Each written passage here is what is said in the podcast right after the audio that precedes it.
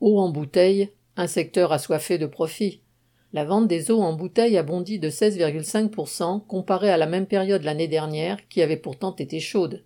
Sur la cinquantaine d'entreprises qui se partagent le marché, les multinationales Danone et Nestlé se taillent la part du lion.